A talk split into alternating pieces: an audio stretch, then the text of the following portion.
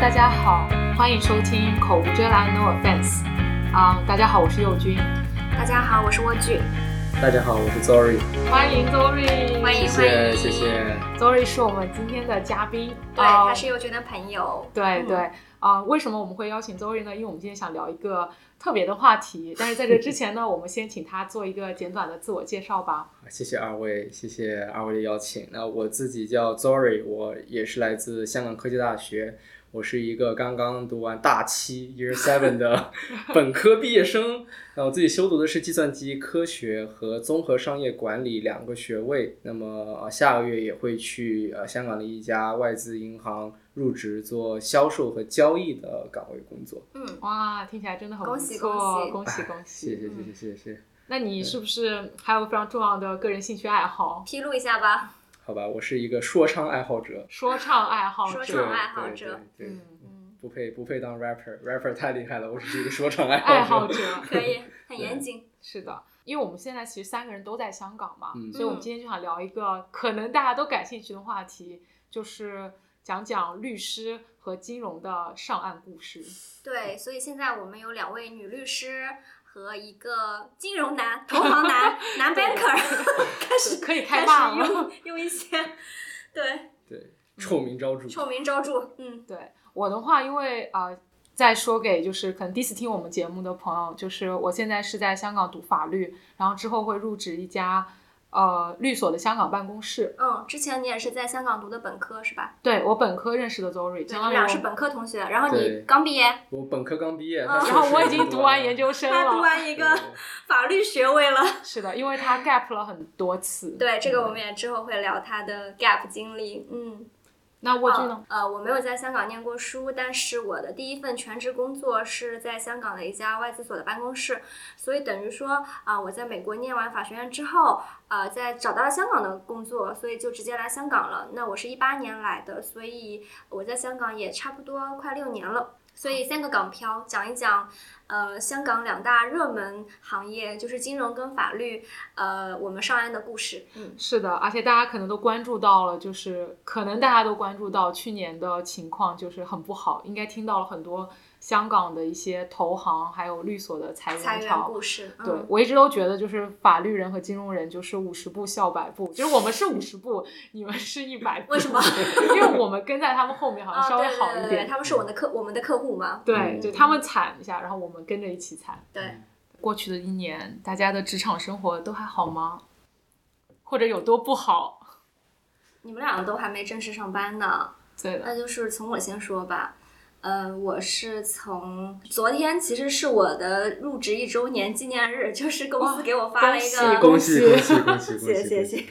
就特别不容易嘛。嗯、一周年是呃是法务的一周年，然后我也是在一家外资行呃做法务，之前是在律所嘛，然后那个其实也是上岸，因为从呃律所的律师到法务公司的法务其实是算一种上岸。然后我就以为是会过上一个比较好的生活嘛，因为当时我去的时候是我有个朋友就在呃里面，然后我就知道这个银行的 culture 挺不错的，然后也比较轻松，所以呢我就觉得哎自己特别开心是吧？然后又整个市场又特别不好，就是律所大家都没有什么呃项目可以做，所以当时去的时候还觉得自己判断的很好，就是直接就过去了。过去了之后呢，嗯，入职两周吧，我顶头的这个 manager 就被裁掉了，而且是当着我的面裁掉的。哇，嗯，我跟佑君说过，那天我去上班，那天还是我的生日。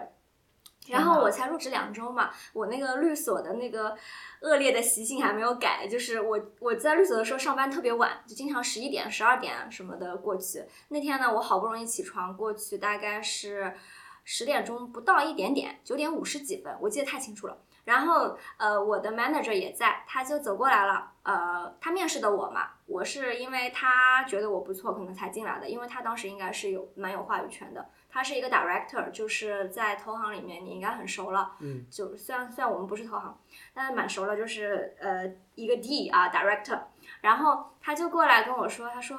呃，你这个是不是有点晚呀？就说这里不是律所，就有点晚。来教育你了。嗯，然后我当时就觉得说，嗯，有点不好意思，但是我确实这个恶劣的习惯还没有改。我说那我之后早点来吧。然后他就说他发给了我一个东西，让我看一看。然后呃中午呢我就出去吃饭了，吃完饭我又回来跟我那个朋友在同一家公司的朋友聊了一一下。然后回来之后呢，我就给他发了一个邮件，我说呃我看了你给我发的那个东西，我我们可以 discuss 了，可以讨论了。嗯，这个时候呢，那他的邮件就弹回来了。因为他那个就是他的那个邮箱其实已经收不到了，然后后来他就又跑过来，呃，跟我聊天，他可能觉得早上说了我几句吧，嗯，然后他就说你这个衣服挺好看哈，就 是用英文说的，啊用英文说的，但因为我那天呢又穿的非常的不正式，所以我就不知道他讽刺我还是干嘛。anyway，然后他就说这个，然后我就跟他说，我说对了，你刚刚跟我说的那个我可以 discuss 了，但是呃你的邮箱好像有点问题。然后他说，哦，对啊，我的邮箱好像收不到邮件了。所以说那个时候，其实你跟他都不知道有坏事发生。我当，然不知道，对吧？但他他也不知道他也不知道，因为他早上还在给我布置工作嘛。嗯，嗯，然后他就说他在让 IT 看他的邮箱，呃，结果就是那天除了他之外，还有另外我们同一组的另外两个同事跟他是同一个级别的也来了，我就觉得很奇怪，因为我们不是不用每天都来的嘛。然后那天按理说是我跟他会在中环嘛，其他两个人结果也来了。然后到了四点钟的时候，我就收到一个电话会，说呃是我们组的一个电话，我就拨进去了。拨进去的时候，我还觉得很奇怪，因为我发现我的那个 manager 不在了，照理说他应该在办公室嘛，然后他也应该打这个电话嘛，但他不见了。然后我打进去，我的大老板就是一个 MD，呃，他就说，呃，我们今天裁了三个人，嗯，然后说这谁谁谁谁谁，然后就是包括我的 manager 跟其他两个人，嗯，那个时候他已经走了。你是什么感受啊？就是当他念出了你的这个 manager 的名字的时候，我很惊讶，而且我晚上还要过生日，然后我当时整个人就懵了，我想说啊，因为他还在带我呢，就是嗯我入职才两周，但是他已经教了我不少东西了，他挺负责的，呃，然后是他把我面进来的，所以我还挺紧张的。然后我的那个 MD 就在那个电话上就说啊，那个大家放心吧，就是你们就是还点了我的名字啊，就说你的工作是安全的，他还说是 perfectly safe。就是说你放心吧。然后后来他还给我们就是一对一的呃 coffee chat，就是说哎我们聊一下，因为就觉得怕你安抚你们，安抚，对对，是一种安抚。然后他当时说的还很动人的啊，就是说什么，嗯，如果你晚上就是 anything keeps you awake，就是你晚上睡不着觉，你就来跟我聊天，就意思就是说，你如果因为太这个太焦虑了，就可以有什么事情不要藏着掖着，就是来说出来，我们一起解决啊。我觉得他这话搞一副他跟你很熟，跟大家很熟的样子，其实根本不熟。然后还说什么 anything keeps you awake，对对对，然后他当时就这么说，呃，我我其实是挺紧张的，我、但我我想的很简，但我我虽然觉得很震撼，就是在我面前裁掉了，但是我觉得应该不会裁到我，因为我感觉就是好像是把我招进来去换那个人，因为他比较贵嘛，嗯，但是呃，他说呃。那个话的时候，就说你的工作是安全的、安稳的、没问题的时候，我其实就在想说，你会不会自己都保不住啊？因为这个很难讲，对不对？结果确实他在今年、去年就是那个感恩节就被裁掉了，所以现在就是当时是他们俩面试的我，然后基本上那时候我面了四个人，呃，两个这有话语权的人都被裁了，然后另外一个同事是别的组的也被裁了，所以四个人里走了三个了已经。天呐，我实习的时候也被面了四个人，现在两个也不在我们的公司了，一个也是被裁的。我的天呐！嗯你们已经算好了，你们被裁以后还专门老板过来一个一个嗯跟你讲说了，一切都好的啦，安啦，不要再担心这但。是假花呀，但我们是你们连谈面子都工程都不谈做都不谈这个东西，嗯我们也没有一个什么电话会议去讲。我当时是嗯，我进了公司以后，我做了一年的实习嘛，所以嗯不是全职但胜似全职的那种实习。接着在那段时间压力比较大，然后有一个面过我的一个同事专门过来，他跟我讲，他说啊、呃你压力现在已经写到脸上了，嗯。就是如果你经不住这些东西的话，一定要跟我们说，你的嗯心理健康是我们很在意的一些东西。然后，呃，过了一周，有一天下午，因为他本身还有一个项目在给到我，我在忙他的项目，我已经忙了大概一周以后，尝试把这个项目交给他，嗯，然后我尝试搜他那个名字，我找不到他名字嗯。哦，然后我突然想起来，我这两天都没有看见他，然后我以为他是去开会了还是怎么怎么样的，然后最后我才问我旁边的一个交易员，他跟我说他被裁掉了呀，啊，哇，就连个通知都没有。完全没有，就人就突然不见了。就我记得我隐隐约约记得当天好像是周三的上午，我还见他在那个呃桌子那边，然后突然他的椅子就空了。但是当时我以为他开会去了嘛，然后我特别忙，我都没想过这件事情。我忙了两天，等到周五的时候说他一个月前交我的项目，我想跟他说，哎，老板，这个东西我做好了，你什么时候有空看一下？我发现我找不到他了，哦，我才意识到他被裁了。是不是因为你是实习生，他们觉得不用通知你？其实他们私底下开了一个非常 proper 的电话会。我觉得不一定，我觉得那个他们是 banker，就有可能是不通知的，因为法务裁人其实不是那么常见的，嗯嗯，所以他会说一声。就是你们更残酷一点。对，就当时我身边认识的人就走了三个，哇，对，是同组的吗？还是说不是同组？同组的走就是小组走了一个，大组走了两个，然后跟我们都有交集的人算一块儿走了三个。嗯，其实过去这一年，香港各家的呃投行跟律所其实都有这样的事情发生吧。嗯，对，就当时你们在经历这些事情的时候呢，我就在小红书的这一端看热闹，因为我还没有在工作，所以我当时的感受就是，每天我的小红书的首页就会刷到今天这个投行裁了，今天那个投行裁了，而且大家小道消息传的飞快，对，就是属于那种今天上午收到一封 confidential 裁员邮件，下午这个东西在小红书上登到就是热搜了那种感觉。而且我觉得在这件事情上，真的就是你们金融人的先走，我们法律人立刻跟上。对，先从没没你们没人可以服务了。对，就是说白了，你们日子一条一条绳上的蚂蚱，你们不行了，我们也不行了，真的。但是你们听起来好像比我们要更残酷一点，就老有就是看电视剧也有，就是金融人经常会上午通知，下午就搬着纸箱子出去了，这样子。对，就当时的样子，至少我们那边是直接给你发个邮件，嗯，然后你要去到一个楼下的会议室里面，他就跟你讲说你被裁掉了，嗯然后你可以就是打包走人。嗯接着我们公司原本那个门呐、就是跟电梯之间那个门，它有一道它是开着的，就方便大家出入。嗯就那天晚上那个那一天，就他那门是关着的。这样就是说，如果我跟你讲你被裁了以后，你没有卡，你的卡已经失效了，你是回不到你的工位的。天呐，别回来了，直接走吧。那他东西怎么办？给他送过去吗？好像是给他送过去，我不太对清楚。我们也是，我们没有任何的交接，就是嗯他们原本在做什么事情也不交接的，然后大概就是所有人都不知道，然后包括我们 support 的这个业务部门也是不知道的，就他们还在找他。但第二天他来跟我说，我找不到他，能不能帮我看一下这个文件？这样，对对，嗯，我还是很像就是某种什么白色恐怖，就是没有任何征兆的，你知道周边人就会一个一个的突然离开，突然的失去一份工作。就大家都知道是这一周的某一天，某些人会遇到这件事情。对，我们不知道，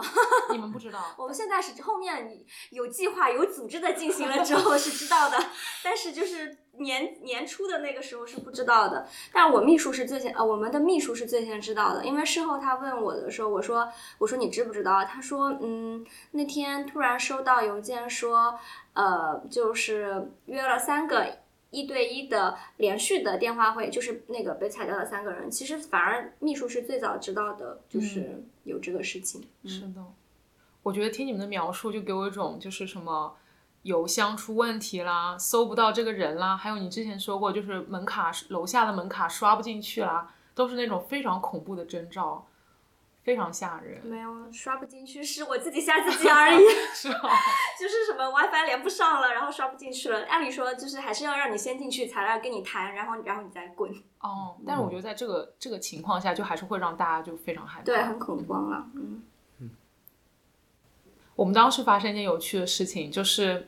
嗯，我当时在实习的时候，他们有那个转正的名额吧，类似于，然后呢，当时那个合伙人在第一次见到我们所有实习生的时候就说，我们今年的这个 quota 呢不超过三个。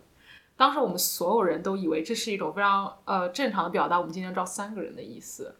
就是因为不超过三个，其实那个那个合伙人还铺垫了说啊，我们今年对市场的预计真的不是很好，所以我们今年会招的比较少。嗯我估计不超过三个。所以这段话听起来就说，OK，他们有个很差的预期，然后预期最后给出一个数字是三，于是我们所有人都冲着三这个数字去的。It turns out 最后他们只招了两个人，然后出来的时候大家都非常惊讶，因为所有人都以为他们招三个，但实际上他嘴上说的我们预期市场会很差，是真的比我们想的还要再差一点。所以那是多少个人里面我当时情况是七进一，七进一？我去，非常吓人。而且我当时还看到网上有消息说，某某某所一天下午陆陆续续裁了有三十多个人。然后呢，我就去查了一下那个所在香港办公室一共有多少人。我说一查有一百二十个人。我说你裁了三十多个人，就裁了四分之一的人，就意味着就是你左边的办公室、右边的办公室、再右边办公室四个连在一起办公室的有一个人走。今天很吓人，其实。但就我们去年的经验来看的话，一般哪个银行它裁的人越多，或者哪个机构它裁的人越多，你暑期实习转正的几率就越高。啊，因为便宜的顶上来是吧？你可以理，就是你裁了以后，你腾出了新的位置，可以招新的人进来。哦，所以一般那种我们叫 job security，就是你工作的安全感越好的公司，你就越难进去。嗯因为没有人腾出位置来。对，因为没有人腾出位置来。当时的角度来讲，可能你会觉得啊，他大裁员啊，我不要去，不是哦你可能很怕啊，很怕。怕，但最后你发现其实是你有希望了的意思。哦，但这个事情已经成为了一个大家都知道的那种 rules 了吗？我不知道不知道大家知不知道你，是你观察到的，是你观察我观察到的，就不论哦从卖方还是从买方，你会发现他们招的人的数量和他裁员的力度是完全成正比的。嗯哇，有意思。顺着刚刚话那个讲，就说有时候公司为什么会出现非理性的疯狂招人和非理性的裁人？我觉得，与其去评判它这个东西的好坏，其实更重要的可能是我们身为这种 junior 底层的员工，要去想一想未来公司它的前景是什么样子的。就比如说，在呃金融市场二级市场，为什么这两年那么差？其实我发现，就很多人去抱怨，但是很少人去讲背后的原因。那这样你就基本上只能把自己深入到被动的心态，就是啊，我听天由命嘛，对吧？但其实背后是有一点点规律可以去找的，就是这两年差的原因，就是因为呃，美国那边把他们的利息加得很高，那么原本你可能钱存一年，就是一年后一分不动的还给你，但现在存一年后，你可以多收百分之五左右的利息，那这样它会影响到它的营业的状况。对，对，就比如说我们像做股票的话，你也许我们是说你按照我们这方案走，你可以多赚两个 percent 的钱。对，那以前是你原本一 percent 都赚不到，有两 percent，你会觉得两 percent 其实挺好的。但现在是，你什么都不做都可以赚五 percent，嗯你要考虑七 percent 吗？嗯一边去，来别来沾边，对吧？那这种心态上的转转变，就会让我们做股票这些的组承受很大很大的压力。嗯就就你去看他们之前统计的话，二一年就是美国那边疯狂印钱、疯狂往市场投钱的时候呢，我们的销售额就是蹭蹭蹭的往上涨，就叫 skyrocketed，像冲天火箭一样往上涨。然后等到二二年他们一开始加息的时候就，砰，就一个从过往十年最高到过往十年最低，哦所以你才看到这些事情。但另一方面，你去看呃做固定收入的一些组，就比如说发行债券那些组，嗯。或者帮你做这些受这些呃利息变化影响最大变有可能以此获利的组呢，他们的生意就做得很好，他们反而在这两年所谓的很难的情况下，他们是逆势去招更多的人进来。嗯。但你可以去想象到，就是要是有人幸运的进入了这种组的话，他不会主动的跟市场上的其他人说，你知道吗？其实这里有个机会，你去考虑一下，哦，对？吧？那那他都是就是叫闷声发大财嘛。嗯但是我觉得，身为呃我们底层的员工的话，有时候也只能通过自己的努力，尽可能的去判断一下未来的大形势会去怎么走。对，就比如说未来的话，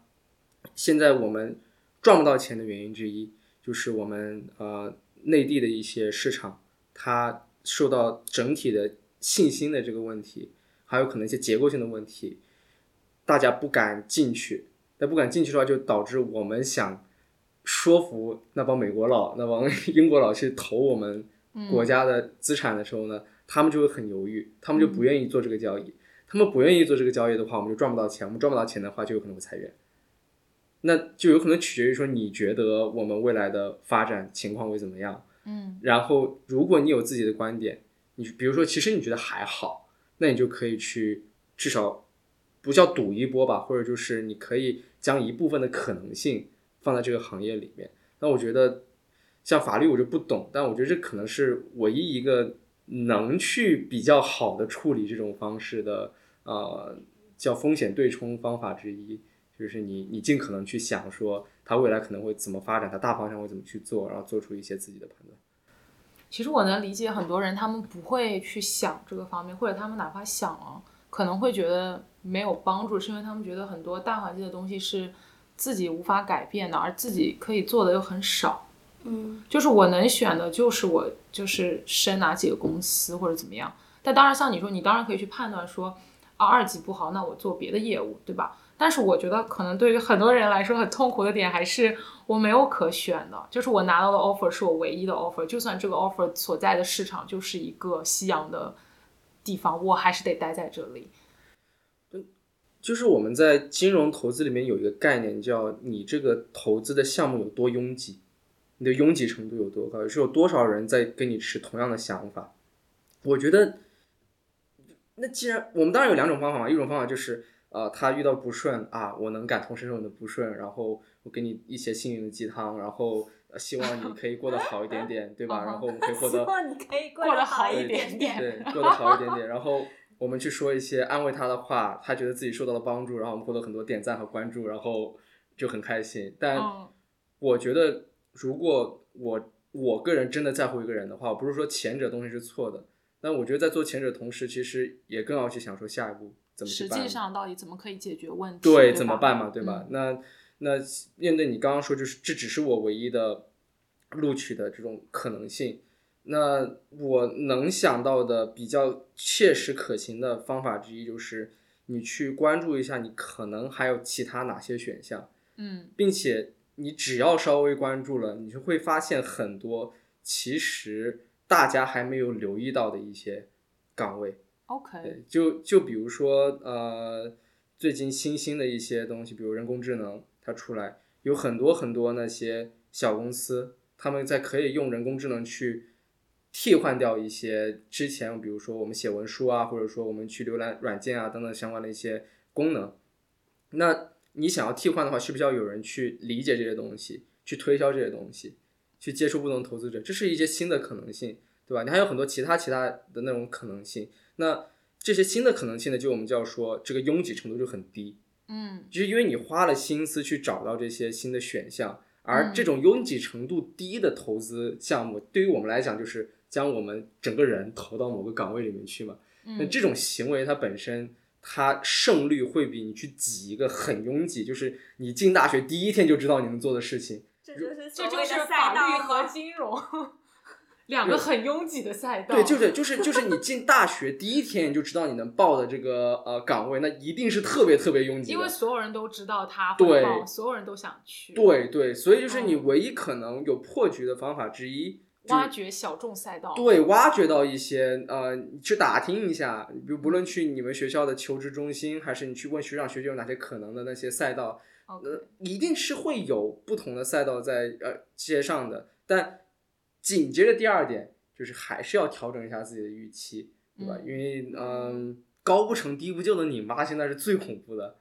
那那如何去找到一个呃，在当前来说比较好的解决方式，并且先苟住，因为金融里面又有一个概念叫做 你的风险的概念。对天 金融一零一小课堂。呀就我们第一个讲是拥挤程度嘛，对吧？嗯第二个讲的我们就要说这个风险偏好，嗯就说我们现在这个环境到底是鼓励你变得更喜欢接受风险，嗯还是其实在不鼓励你去承受风险？很明我觉得这个很难讲，就是我自己感受来讲，我就是一直在两边徘徊。嗯就一方面我又觉得，哎，不如我趁乱就是搞点什么吧，就那种感觉也有；一方面又会觉得说，哎，我是不是应该就是降低一下消费啊，干嘛呀？就是先、先把我就后面几年的这个饭先管好了再说，这样。而且我觉得很多人他就是。呃，在这样的情况下，我觉得大部分人可能还是会去选择，比如说金融专业，然后比如说像呃香港或美国这种法律啊，虽然非常非常拥挤了，但是这个会给他安全感，因为他觉得哦，就这两个这是个老牌安全牌了。老牌安全牌吧，就是嗯你要让他去找一个就是不拥挤的，不拥挤其实也意味着没有那么多人走嘛，他就会害怕，我觉得也有，对，就是是拥挤给你带来的好处嘛，嗯，就是过往的经验和你的确定性。和人挤人的安全感，对对对，但就是说，当大环境好的时候，那就是一个鼓励你去啊、呃可以选传统道路，或者说你可以去人云亦云的去走，因为我们就有那么多需求可以满足到你。嗯但现在我们假设我们现在进入到一种其实大环境不是那么好，嗯但我们又要想办法说怎么去找寻到新的道路的时候，嗯那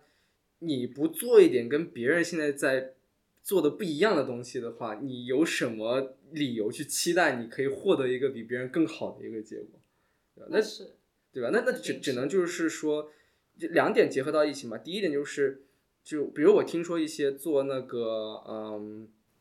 呃一级市场融资的一些法务，他们最近的生意不好，嗯那他最直接的原因就是因为我们现在的 IPO 不多嘛，对你公司都没上市，那你哪来的法务东西去做呢？嗯对吧？那你自己可以有一个去问学长学姐，或者说你自己有个判断说，那现在这些呃未来的这些 IPO，它有没有可能明显复苏的这个呃情况出现没有，答案已经给到了。OK，那比如我们现我们现在找到这个东西，就没有的话，那那这个时候就跟你讲说，其实你去选择一些没有那么多人去探索过的路，它的收获的可能性就是高的。我觉得我现在就是在这条路上，就是我不停的在探索一些非法律的，因为我觉得这就是个夕阳夕阳产业，然后尤其是资本市场方面，然后我就最近天天看一些非法律的岗位，然后我就能够理解到那种，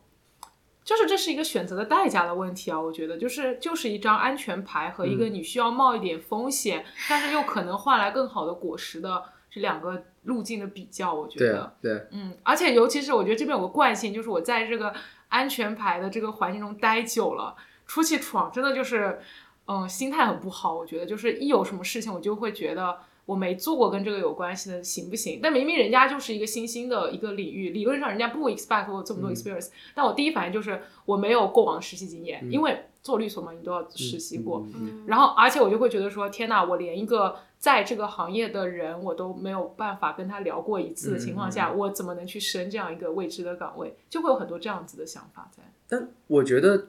其实有这些想法出来，对你来说是个好信号，因为这代表着别人也会这么想。哦，所以会劝退别人，对所以只要我扛住了，对，只要你扛住了，这个好有，就是好有好好有有被鼓励到，对吧就是我们两个胆小鬼，对，我们两个一直陷在这种困境里面。因为因为大家的反应都会是一样的呀，没有人会啊。当然，我承认还是有那么几个另类的同学，他会喜欢自己完全不熟悉的东西，然后喜欢，但大多数人的反应都是相通的，有道理。所以你的反应也是会别人的反应。就比如说我高中的时候做到高考难题，然后我解不出来，我安慰自己第一句话就是我解不出来，别人肯定也解不出来。哦，别人解出来了吧？我我不信，你就是没有解出来，所以只要稳住，只要我不慌，别人会慌，我就已经赢了。你是说你在考试的时候？对，我在考试的时候，对，就是别人解不出来这么难，他也解不出来，很有道理。对，大家肯定也会慌你这。心态确实可以 今晚就怒投十个岗位。没没，但但但当然也是说你要去了解嘛，对吧？嗯你要嗯你要你要尝试去理解别人为什么现在过得差，别人为什么可能过得好，他未来发展情况怎么样，然后你再去选一些，呃，如果你要为自己争取其更多的可能性的话，呃，你你是找一些不那么拥挤的一些可能性，给自己至少当做一个备选方案嘛。嗯并且又来到我们第三个概念，就叫做风险对冲。嗯就是呃，你当然可以有自己现在主攻的方向。那比如说，我我现在比如说我我我做了一个投资，然后它有百分之五的可能性会让我血本无归，有百分之九十五的可能性让我比如赚个百分之二十。那这个对算起来的话，它还是还是赚的，对吧？哦就是它它是一个呃期望值，就是它是一个理性的投资，对吧？那这个时候如果跟你说我花百分之一的价格，让你保证就如果那百分之五让你血本无归的情况出现的话，你的损失会从百分之百变成百分之十。因为他买个保险吗？对对对对，就是买保险的意思。我们把嗯它就叫做对冲嘛，对吧？那那其实你说你花时间去探索一下，那你觉得好烦呐、我不知道从何探索。Great，因为所有人都会这么去觉得。你探索了以后啊，好烦呐、我不确定这个信息是怎么样。嗯你花时间去确定这信息以后，那就意味着你确定了其实大多数人都不确定的东西。嗯那你你最终找到了一个可能性的方向，你可以甚至不去直接做这个东西，哇，好重要啊！这期我可不要发了，这个秘密只能我跟 我去知道。对吧？然后就是就是等到假设，这其实是我在跟我有时候去想的东西。就假设有一天我被裁了的话，对吧？那至少我因为我提前花了这一 percent 的钱，那我不会突然有一天走到中环的街头，我不知道我下一步该怎么办。嗯，对，对这也是我过去一年在想的事情吧，因为过去一年确实非常动荡啊，所以就是更加让你觉得迫在眉睫吧。其实之前也会想，但之前因为日子太舒服了，所以还是会没有办法去把这个事情提上日程。我觉得，嗯，危机危机嘛，对 是的你不到危险的情况下，怎么会想去想机会呢？对，就像做播客，我觉得就我们俩就决定要做这件事情，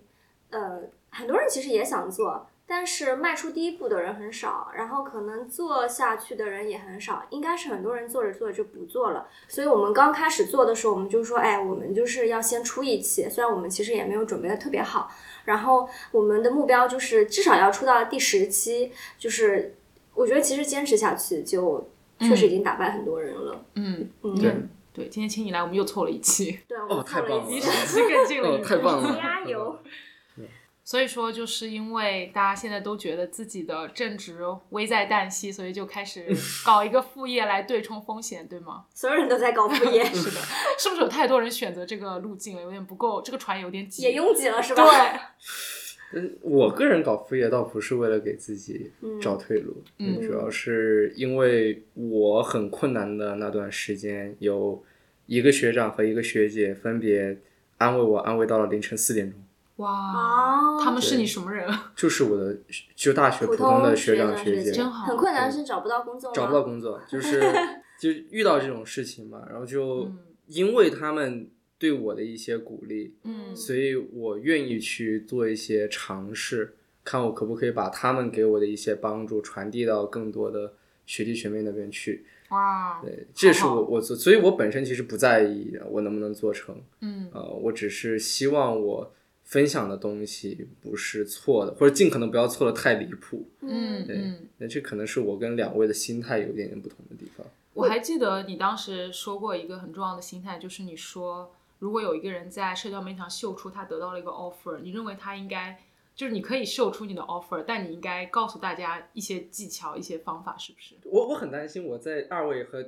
大众面前变得比较暴躁，哦，就因为我个人，我首先我我只是把我最坦诚的心态说出来，嗯，嗯，说吧。就是我很反感这种行为，秀 offer 对吗？对。我很反感这种行为，我反感的原因是可是，哎来来，请请说，请说，怎么可是了？可是，嗯、就比如说我很开心啊，我拿到 offer，我就是想发一下嘛，然后大家恭喜我一下，就这样不可以吗？那你直接发给你的朋友不就好了？你就是我想要让很多陌生人知道我挺厉害的。那那你不知道陌生人里面有一群人现在还没有拿到 offer，他们很难受，你有考虑过他们的感受吗？你没有考虑过，你没有考虑过，所以我很讨厌这种行为。哦，I see，我我还好哎，我就觉得说顺手一抛吧。对，但就是就是嗯，所以我也尝试去，我也能理解，嗯，对吧？但就是就比如说，有人可能他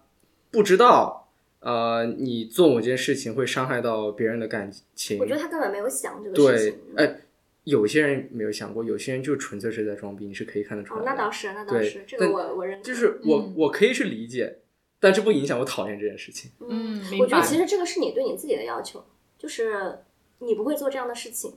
但我觉得道德要求往往都是我要求我自己，我 expect 这个社会有这样子的道德一定标准，对就就是就是呃，但我也不会比如我看到一个帖子，然后我下面想说、啊，你发这个 offer 怎么怎么样？你嗯 也不会去骂我不会去骂，对吧？嗯我只会长按，然后点就是不感想兴趣想不令人感到不适。真的，OK，你的态度，对，令人感到哦不是对。因为我我的意思就是说，嗯，你找到 offer 有两种情况，一种是你是天才，没话讲，对吧？就是你你你大三就拿到了 offer，大四就转正，然后你就直接毕业了，我没话讲，对吧？那还有一种情况就是你自己其实你心里很清楚，你经历的这些事情，你是有过很困难的时期的。对对对，那一定有的，我觉对，。那那你可不可以把你困难的一些时期，你就多说几句话，说我拿了这 offer 以后，我觉得有哪些东西大家是可以参考借鉴的。你可能就多说两句或三句，整个感觉就完全不一样，嗯对吧？但是如果你只是单独去分享的话，那我当然知道你很开心，但你知不知道你的开心并不会让没拿到 offer 的人开心？嗯，我我我为他们说几句话啊，嗯就是因为我其实跟你感觉很像，我非常反感这样子的，我也比较反感这样子的帖子，而且我从来不发，因为我很怕呃伤到我身边的人的一些心或者其他人的心。但我很想为他们说话，就是因为他们会觉得我拿到 offer 就像我吃到很好的菜，就像我今天过生日一样，是一件嗯。很开心的事情，我想发出来。另外一个原因是他觉得他为这个事情努力了很多，我能理解你的意思，嗯所以就也是因为我理解了这个东西，所以我不会跑过去说，OK，嗯我受不了这种行为，对所以这？还是一个个人的选择，其实对对，是嗯个人我的选择。觉得是，我觉得比如说你拿了什么金马奖，什么戛纳的什么影帝，那你确实无法去分享说你是怎么做到的，然后也也不适用于所有人嘛。嗯但确实像他说的这种 offer 这种东西是比较有功能性的这种成果，嗯就是其实还是比较有技巧跟方法的攻略吧，有攻略的，所以他就觉得顺手你如果说几句的话，给人的感觉会好一点。其实确实，大部分人晒的时候，一方面肯定是啊有成果了，很开心，嗯但另外一方面确实是，诶，我拿到了你们拿不到的东西。虚荣心，嗯，有的有的就是你那句话虽然理论上是可以站得住脚，但我刚刚突然想了一下，因为我曾经给不止一位拿过发过这种帖子的人在下面我说恭喜悠悠，你可以写一下你是怎么拿到这个 offer 的经验的吗？嗯，没有人回我，没有人回你。没有人回。他觉得你伸手党，他说我这么努力，你说让我写我就写。那那那那你可不可以创造一个你觉得不是伸手党的机会，就要给这些就我觉得其实是因为你是很乐意帮别人的，包括我也帮了很多人。其实，呃，那个是那个你的你的这个感觉，你跟其他人是不太一样的。一，有的人他不擅长做这个事情，嗯、二就是有的人就是没有这个心的，他就是顾好自己就 OK 了。我觉得是是可能有两个原因是这样，嗯。嗯，是啊，那所以就是，那你既然本身都只在乎你自己的，只顾好你自己，那你的喜悦为什么要让大家知道呢？就是他想只想 take 别人的恭喜，但是他并不想回馈给人家。对，所以就是这种这种我叫偏，就是重心偏离的地方，是会让我对呃，在一个默认的情绪上不喜欢这个东西的嗯原因。明白，但明白。但你看我，我也不会专门就是跑到别人这样。对是是是，我这些都是个人的选择和个人的偏好。就我理，解，但我不喜欢。嗯嗯我觉得理解是对我理解你不喜欢。嗯对对。其实我自己想到就是关于那个，就是为什么晒 offer 这件事情会让大家尤其的，也就尤其的敏感吧？可能我觉得是因为受众的问题，因为如一般来说，你拿到了一个 offer，它一般都是你身边可能有类似人也在走这条路，同行业的、同专业的、同专业的人，尤其是在法律和金融这种很卷的地方，你拿到了，其实大家都知道，它就是一场竞争，坑位就这些，嗯你拿到了别人的机会，其实就少了一点。嗯我觉得它也传递这样子的信息，而且你也知道，有的人还在。为这个东西而煎熬的过程中，我因为我觉得我自己作为一个在煎熬过的人，我就会理解那种看到别人拿 offer 那种刺痛的感觉，然后我就太准了，嗯然后我就是纯纯的觉得，哎呀，那我当时很刺痛，我现在就不要去刺痛别人了，嗯这是我当时的想法。我也类似于这样，就是因为我知道那些，我不是那种上个三十分然后还能报四。大家不知道报四的意思就是啊、我们满绩点是四点三，然后你的绩点超过了四的话就报四。嗯，我们一学期一般上五节课十五分，我们上个学期有个同学他上了三十分，就说明他他几点？上了至少有十门课十几。十门课，嗯，然后他报四了。我不是这样的同学，对吧？那我我我，所以我经历过一些呃求职路上的坎坷，然后嗯我看到只看到这些别人去跟我分享他自己的开心，而我自己却很苦苦的在这个地方去挣扎的过程中，这是一种心态。还有一种心态是我在苦苦的挣扎的过程中，我跟一个学长或学姐只是顺手提了一嘴这件事情，然后人家跟我聊聊到凌晨四点钟，所以你选择做后面那种人，嗯，这是我的选择。然后在后面我发现，其实你不能单纯的只是为爱发电，呃去啊、呃去分享你的所得，对吧？因为也也会有很多人他只想去，像你刚刚提的，比如说伸手党，他只想就是你去帮他，但他并不在乎你为了帮他做了什么事情。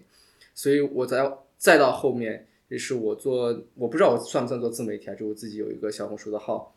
然后去分享啊、呃相关的求职一些经历。再到后面，我就发现我不愿意免费的去，就是完全无偿的去做这种事情。嗯我可以没有收获，但你一定要有一点付出。哦，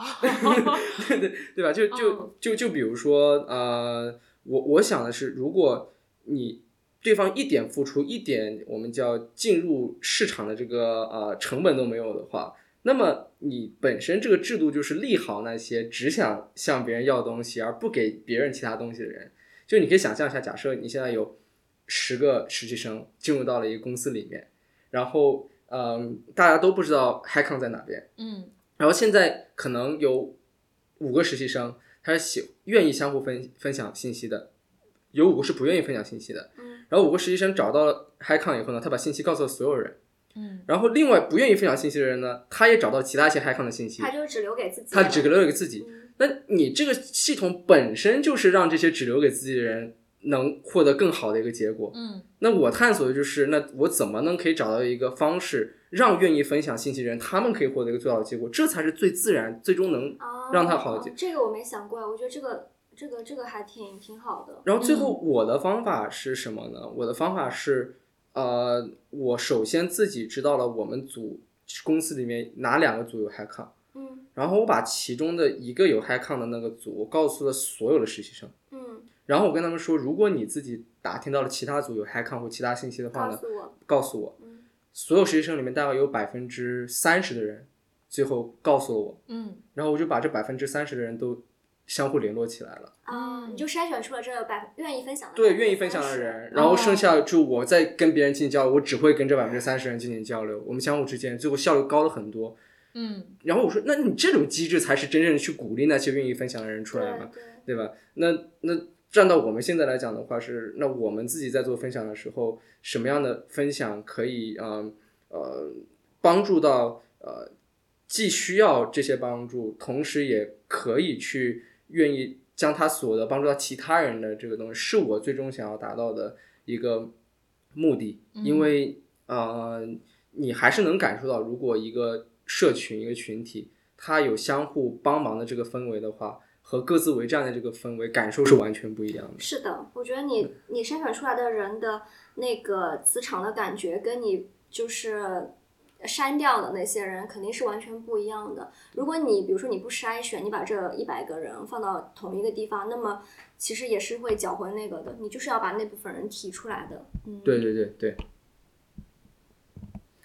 我觉得之前我想的就是很直接，因为其实我已经做了很多年了，我实在是撑不住了。嗯，我一直在写，就是一开始是我随便写写的，然后后来可能有人看到了之后，你就会有一种责任感，你就会呃比较刻意的去写一些比较有用的东西，其实而且是不管是情绪上还是方法上都有啊。就是情绪上，首先你可能嗯通过你各种方式告诉人家你应该怎么样去应对负面情绪，以及你如何不要紧张，其实没什么大不了的，就类似这种。嗯，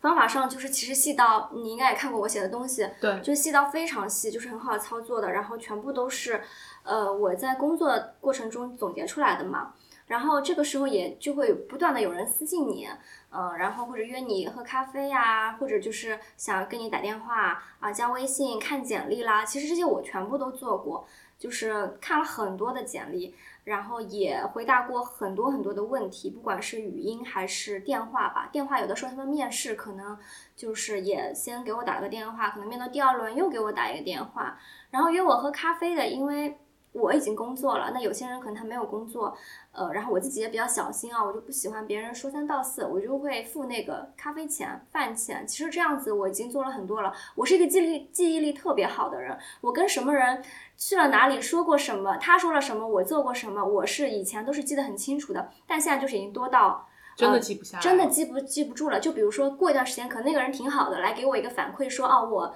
要去哪里哪里了，我拿到什么 offer 了。如果我不往回翻，或者我不去想一想的话，我是想不起来这个人是谁了，因为就是数量有点多。嗯嗯，但我是一个记忆力特别好的人，我都记不住了。然后，嗯，你当时都是无偿，甚至自己倒贴钱，倒贴钱。从今年。之前从二三年之前全部都是倒贴钱，而且我在律所我赚的多嘛，就我也无所谓，嗯，就是我现在到 了法务是吧？好羡慕，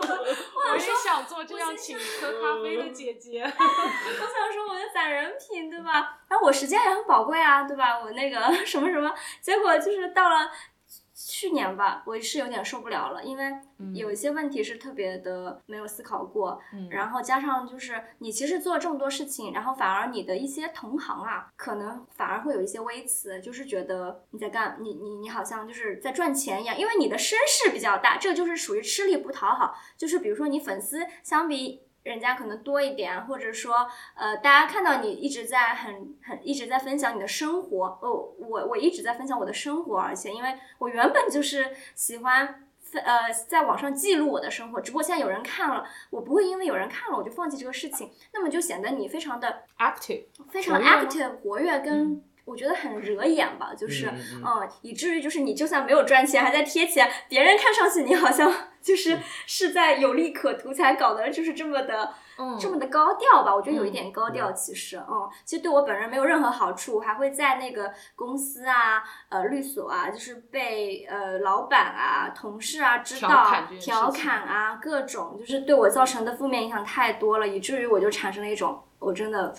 Take 不不能 take 这些负面的了，所以就是可能就是开始逐渐的意思一下，可能写点东西，然后收一点点钱，那个钱真的微不足道，对对我对我的本人的生活来说，嗯嗯，所以呃，所所以其实我会觉得那个环境就是你一说到就是会有人跳出来，就是同行的人来评判你，呃，调侃你做这件事情的时候，我觉得这就是一个不好的系统，就是不鼓励人去。帮助别人的系统，就我你一说到这个，我觉得特别明显，因为刚才 Zory 就在说你要怎么样才能够让大家把东西传递下去，然后我就意识到你这边一做就是就同行反而来攻击你，我觉得。我觉得也没有真的来攻击我，但我能感觉到，以及我可以想象到背后就是说的这些东西啊，嗯嗯，但是我觉得另外的是，他攻击你的或者他不喜欢你的，也未必是他自己没有在分享的。我觉得反而可能是他自己也在免费的分享。然后如果你要开始收费啊或者赚钱的时候，反而是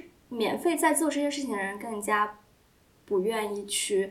呃，接受这个事情，我猜这是我猜的，嗯嗯。但对我自己来说，我是不能再去 take 更多的压力了。我现在已经到了一种，就是收到私信，如果他说话特别不清楚或怎样，我就会很暴躁的境地。想必你也是吧？所以我就会给佑君看嘛，我就说，哎，但是你知道我处我处理的方式是什么吗？我们两个正儿八经的去聊了一期如何教人更好的去问问题。就是我把那个给压下来了，但我没有去再回那些私信了。但是我就做了一期更适合更多人，希望帮 助到人家的一个东西。嗯，就反响很差，并没有人想获得这份帮助。倒也没有反响很差。但但你看，就是他是收了这么就蜗居收了这么多微信，就是到这个点感到暴躁。我想你是才刚开始做就已经暴躁了。我收了大概三四十个微信，我就暴躁了。哦。对，然后我觉得对于任何不理解这些事情的听众，你只要去帮助你身边十五个以上的学弟学妹，你会跟我有大概率一样的感受。就是不什么叫做帮助他们，你就会有这个感受。而且我帮的都不是我什么学弟学妹，就是全是陌生人，就是我觉得应该有几百个了吧，我猜。对，就是就是因为当超过你。一个微信手机屏可以显示的那个人数，嗯，开始给你寻求帮助的时候，你就会发现，你其实能应付下来的东西没有很多。就举个最简单的例子，比如我们处理一条信息，假设要零点零一秒，嗯，那么假计算机嘛，假如处理一条信息要零点零一秒，然后你现在可能有一百万个信息，那这意味着其实你每次处理这一百万个信息，你要花一万秒去做嗯，A K A 三个小时。嗯那那就是看起来好像微不足道的一些时间，嗯，只要你乘一个比较大的基数，它其实可以一下子变成就是你你你你想象就比你远超你原原本要预计的这个时间。嗯那有人去找你啊、呃发信息，那原本可能两三个学弟学妹，就像你处理两三条信息的时候，或者二三十条，它也就零点零二、零点二，你感受不出来。但是只要它的数量稍微再往上增大一点，这个感受立刻就会放大。我现在就到了那个点，我觉得。对，它立刻会被放大，并且放大完了以后，就像一个被搬死了的弹簧，就是你没被搬死之前呢，你是感受不到这个东西的，但是一旦它触及到你那个极限，我就是那个变对吧那个弹簧，好难过。就是你一下子就会变成十分的暴躁，嗯就就非常哥，你是谁？哥，你的教育背景是什么？哥，你自己实习做过什么东西？哥，你找我图啥？哥，你想我怎么帮你？你就我就会开始就想说，你到底想向我表达什么东西？我就会开始对这些对，这个是我最多的一个感受，就是你到底想说什么？你在说什么呀？就是这种哦，我也不怕大家骂我了，我真的是这样的想法。对对对，就是说，呃，你可能觉得呃不是多么大一件事情的事，在另一边，就尤其是本身接过挺多学弟学妹的，呃，或者帮助过挺多人的人看来，就会成为一个呃难以承受的负担。嗯就比如说，你想说啊，出了一条信息零点零一秒而已啦，你那不能顺手回一下吗？对吧我真的回不了了，就到了对吧那可能就我们的另一边，就你想，就假设有一个同学他发了个东西，我回他，可能我打个字我要十五秒，那就意味着只要有四十个同学找我，我看信息本身可能还要十秒、二十秒时间，那就意味着我一天两个小时、三个小时时间都要做这个。对嗯对，那但是如果你把一切东西都已经说好了，我只要说一句 OK 啊，找个时间啊，聊啊，就结束了，对吧？就你想说，如果他表达的信息足够的精准、足够的准确，让你知道他想要什么，你只要回哦，我能做，我不能做。如果能做，我们约个时间聊，这样就会省下你很多的精力。，对，就是与人方便就与己方便嘛。那这些呃刚开始不能理解的原因，就是因为你自己大概率是因为你自己没有帮助过那么多的人。嗯，但我觉得数量很重要。对，但那个集为什么没有受到那么多反响呢？其实我只想跟听这个播客的同学来讲，这也意味着另外一个机会，就是这是一个你感受到愿意帮助你的人，他明显十分强烈的一个需求之一。但是寻求帮助的人现在没有在关心这个东西。没，我们专门出了一期，没有人，无人在意，对吧？对吧？但但这就意味着，就是假设你今天是有有缘分听到这一句的东西，你随便跟一个帮助过学弟学妹超过十个人以上的学长学姐，你去问问他有没有这样的感受。嗯，如果你没问他的话，我在香港港岛，你随便挑一家餐厅，我请你吃晚饭，好的，好吧？好的，就是大家听到了吗？对吧？就是就是，免费晚餐的机会哦。然后对啊，然后你听到这个东西以后，这是一件这边人都会感受到的事情，嗯，但是另一边呢，没有人在意。嗯嗯，那就对于说，如果你是寻求帮助那个人，你能意识到这个东西的话，这就是你的机会，这就是一个不拥挤的一个优势的可能性出嗯，现。道理。不拥挤，对，对啊对啊。那你想，你以后比如我们找工作，我们刚刚说的不拥挤的方式是找寻公司岗位，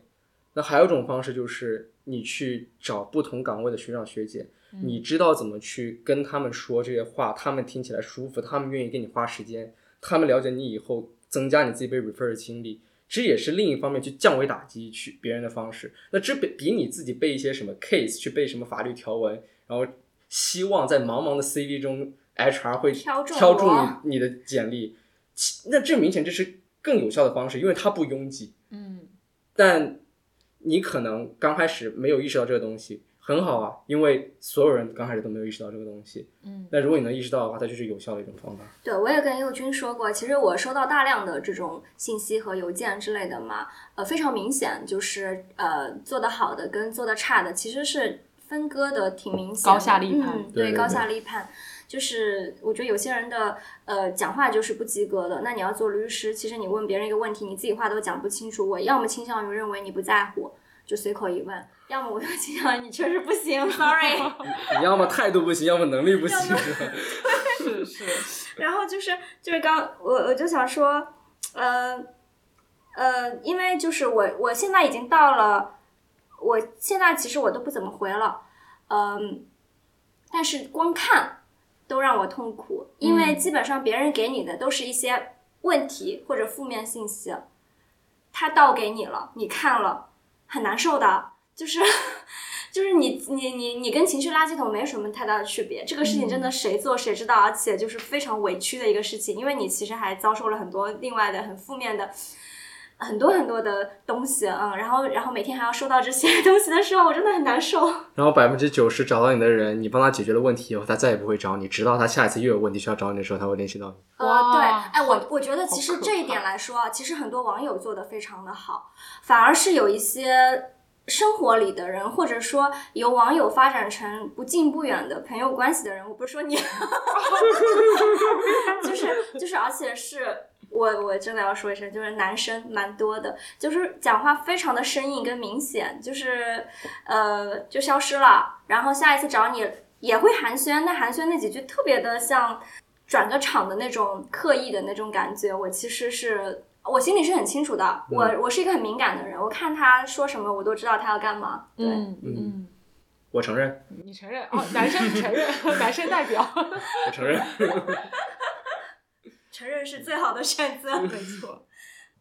啊，那啊，这边其实要插一句，就是其实蜗居和 Zori 都有在开展自己的咨询业务。哦，我还没有开展，先先请那个 Sorry 介绍，然后我来介绍吧。长话短说，就是用爱发电发不动了，然后现在开始筛人。那我自己筛人的方式是，呃，有些学弟学妹找到我想咨询啊、销售和交易相关的岗位求职，就我很确定我能帮到他的东西的话，嗯我一般会发给他一个 case，就比如说我前段时间同学的 case 就是我们游戏行业出了一个政策条例的新规，导致腾讯和网易的股价分别跌了百分之十几和百分之二十几。然后之前董宇辉那件事情导致新东方那东方甄选也跌了百分之十几二十几。那你还能不能找到其他的类似于这样的新闻事件，导致这种很大幅的那个呃下跌？那么其中有哪些新闻事件最后是涨回来了的？哪些就是一跌就是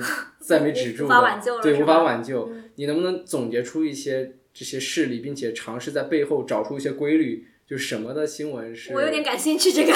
对，就是我相信这种东西是你不需要有任何的这个呃，基本上没有任何的金融知识专业的要求。知识是吧？对，但是却可以呃判断出来你对这件事情到底上不上心。嗯，对，上心的同学，你要是特别厉害，你半个小时能给我找到十个，那我也服。所以你其实是想筛选出一些呃。